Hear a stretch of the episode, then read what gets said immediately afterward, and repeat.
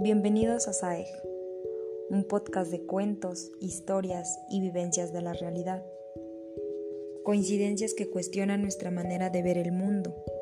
Este es un viaje a la percepción, a ser conscientes la intuición, de tomar las decisiones correctas y la invención planificadora que posibilitan imaginar, enunciar y ordenar la obra de la creación. Comenzamos.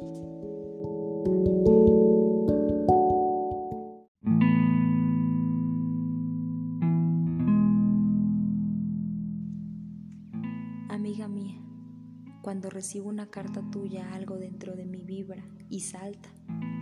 Lentamente miro el sobre, la estampilla, tu letra. Me tomo tiempo para sentirte en contacto conmigo antes de leer el contenido. Cada carta tuya es ahora un pedazo de ti que me das. Cada una de las mías es igual. Me imagino ahora que soy un sobre. Me ponen dentro una carta para ti me cierran, me escriben tu dirección en la panza y me llevan hasta el correo. Ahora viene la parte más difícil, el matasellos. Me ponen en una pila con compañeras circunstanciales, me pasan a una bolsa y de allí al avión. Estoy viajando hacia el norte. Es mágico compartir este viaje con otras compañeras. Miles de millones de palabras escritas llevan mensajes similares al mío, ¿o no?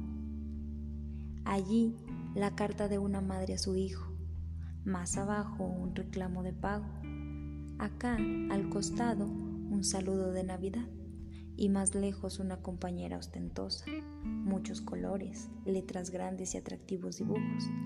Me pregunto, ¿qué venderá?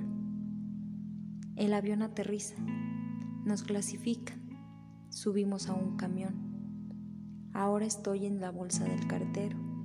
Ya llegó. Él toca el timbre. Se abre una puerta y ahí estás. Qué placer estar entre tus manos. Tu mirada me hace sentir muy bien. Te sientas y me acaricias.